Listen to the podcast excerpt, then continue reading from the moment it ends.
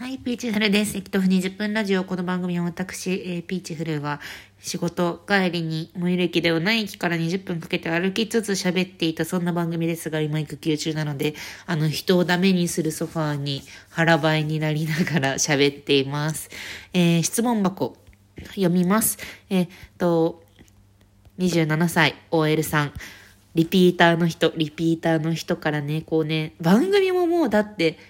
2、2年 ?3 年目とかになるとさ、こうなんか、初期の方に質問してくれた人のステータスが変わってたりとかさ、そういうことがあって、こう、あの、適宜報告いただけるのがすごく嬉しいです。というわけで、27歳の OL さん、26歳だったのかな ?27 歳に年を取ってね、26歳から27歳になりました。そう、38歳のエンジニアと別れるか別れないかみたいな話をね、あの、して、いた、あのー、26歳の OL さんだった人です。というわけで、えっ、ー、と、報告兼お悩み相談ということで、えっ、ー、と、116回にお便りした27歳の OL です。1歳年を取りました。笑い。えー、ピーチョルさん、ご出産お疲れ様でした。育児頑張ってください。頑張る。ありがとう。えー、報告兼お悩み相談。結局、38歳のエンジニアと別れて仕事と大学院に集中しようと思った時に、友達の紹介で知り合った同い年のエンジニアの人と付き合って半年ぐらいになりました。エンジニア。えっと、えー、去年の12月にお互いの両親にも挨拶でき、挨拶できました。すごい進んでる。プライベートはこのまま順調に結婚できたらいいなと思っています。最高、素晴らしい。よかったですね。えー、最近の悩みですが、今年の9月に大学院卒業するので、えー、そのタイミングで新卒でお仕事できればと思い、新卒向けの登録をしたり、エントリーシートを出したり、マイページを作ったのですが、点々点、年齢のせいか、職歴があるからということで一方的にセミナー取り消されたり、えー、マイページ削除されたりしました。職歴ありでもご応募できますって書いてあったのに、えー私の場合、家庭の都合で経済的支援してもらえなかったので、19歳の時からいろんな企業で契約社員や正社員やアルバイトしながらお仕事しつつ、大学の学部を卒業し、大学院も通っていました。私立の大学なので、えー、学費と生活費を考えると、奨学金を借りたとしてもそれなりに月々稼ぐ必要がありました。私は生まれも育ちも海外だったので、好きな仕事より即戦力になると思う外国語を活かして、駐在員の秘書とか、営業、マーケティング、CS のお仕事したりしてました。同い年で親から経済的支援を受けられる友達が羨ましいと思いつつも自分のしたことに後悔をしていないのですが、えー、その時無理してでも奨学金たくさん借りて普通に就活するべきだったかなと考えたりします。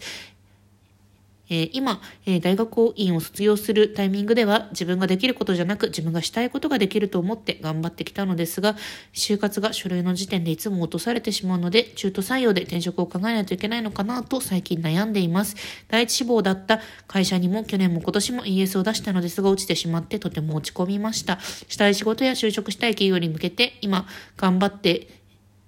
いたのですが、えー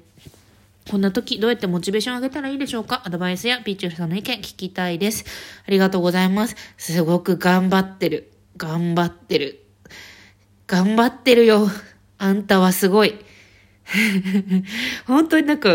単純な感想で申し訳ないんだけど、すごくすごくすごいと思いました。だから環境的に恵まれてない中で、その自分が、あの、できる仕事をまずはやって、そして学んでしたい仕事に向かってステップしていくっていうのは、もうね、言葉で言ったらワンセンテンスだけど、そこをするまでのその馬力というか、あの、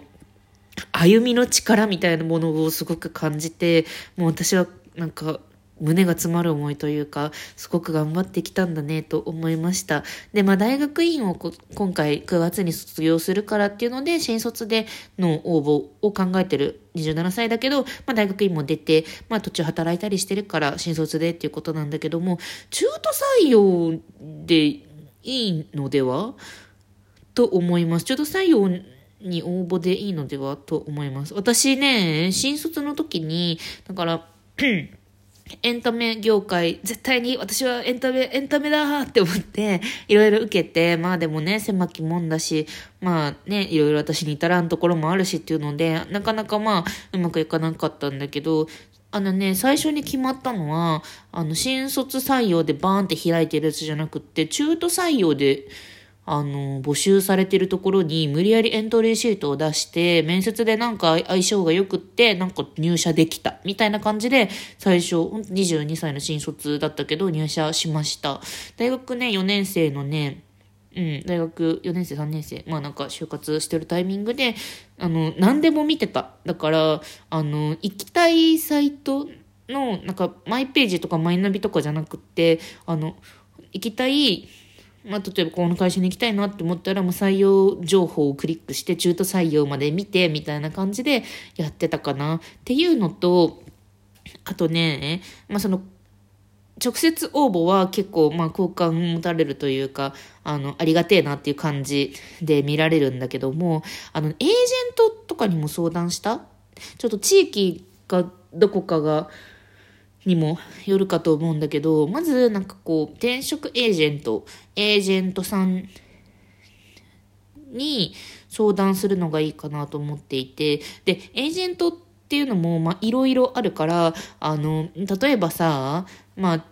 ちょっとアプリとかで転職アプリとかあると思うんだけど、マイナビとかレクナビとかでもうないやつとかでもね、で、エージェント紹介求人みたいなやつがあったりすると思うんだけど、で、なんかそういうのにエントリーしたら、めちゃめちゃエージェントから連絡が来るのね。でも、フィットしない人は切っていいと思うんだけど、でも、こう、フラットでもない、フラットって言ったらあれだけど、あの、第三者、キャリアについて、その、たくさんの求人を見てる人に相談するっていうのが結構いいと思ってて、で、あの、エージェント求人、エージェントを通じて、私はね、何回目かな？結構直接応募で転職したんだけど、2回目の転職の時はエージェントさんに仲立ちに入ってもらって転職しました。でね、どういうとこがいいかっていうと、まあ、最初に面談で、これこれこういう感じなんです、今の状況としては。で、こういう風な仕事をしたいと思っていて、これで私が行けるところはありますか？みたいなところから相談できて、で、向こうも、まあこれですかねっていう風に、まあいろいろ紹介してくれて、で、そこで書類が通ったら、まあ面接を受けた後にフィードバックがもらえるんですよ。まあなんかここがちょっと折り合わなかったみたいなので、次選考進んだらここを、あの、もうちょっと、しっかりと話せていけるといいですね、みたいな、結構向こうと繋がってるから、こう、あの、情報をね、流してくれたりとか、まあ特にその、あの、27歳 OL さんは、まあ、ちょっと来歴に癖がある、癖があるというか、まあ、普通の一般的な履歴書、見慣れてる感じの履歴書ではないような感じになっているっていうところで、まあ、そこの説明というか、まあ、そ、そこの説明とかも多分仲立ちでしてくれると思うし、まあ、そこで、あの、相談してみるのがありなんじゃないかな。一回相談すると、まあ、ちょっとなんか、楽になるというか、私ね、だから転職したくて転職したい、うー死ぬってなって、エージェントに相談して結構トントントンと決まったというか、まあ、話せた時点で結構、ふーって心の荷が下りたのを覚えてるので、なのでまあ、その、細かいその市場、も英語ができる素晴らしい。もうなんか、そう、もう勉強もちゃんとしてる素晴らしい。そういうところをこう、ちゃんと活かせる企業っていうのがどういうところなのかなっていうのをプロ目線で聞くのがいいかなと思いました。行きたい企業とか業界がしっかりしている印象なので、あの、一回最初に言った直接応募、あの、中東もこだわらずに直接応募っていうのもしていっていいと思います。あの、直接応募の何がいいって、エージェントを通して、あの、会社に、まあ、あの、入った時に、エージェントに報酬を払わなきゃいけないんですよね。なんか、年収の何割、その、採用した人の年収のいくらパーセントみたいな感じで決まってると思うんだけども、あの、まあでもそれを払わなくていいっていうのと、まあその本当にその企業に入りたくてやってきてるんだっていうことで、まあ結構、まあエージェントを通じての転職もいいけど、直接応募とか、まあそこに、あの、会ってないけど、やってきた応募とかって、まあ、そこで、あの、結構企業としてもありがたいしっていうので、まあなんかそのわさーって門戸が開いてるところじゃなくても、まあ入るところはあるんじゃないかなと思ったりしました。ちょっとまあ業界がかなり硬い業界とかだったら、うん、わからないんだけれども、でもまあ、まあエージェントに相談とかはできるかなと思っています。頑張ってください。いや、でもできると思う。私はね、もうね、あの、この投稿を見ただけでもう、あなたがしっかりと歩んできたことは分かったから、あなたの歩みをね、評価し、評価するような、なんかところにね、なんか出会え、出会うよ。と思ってます。ちょっと、あの、時間を置いて回答しちゃったから、もしかしたら、もう全部全部解決してるかもしれないけれども、でも、こう、エールを込めて回答いたしました。もう私も全然なんかもうさ、迷いの、迷い、迷いの渦中であるからね、あまり偉そうなことを言えるわけではないんだけれども、私、何やってるかな？最近英語勉強してるね。英語勉強してる。宅建取った後、英語勉強してます。あの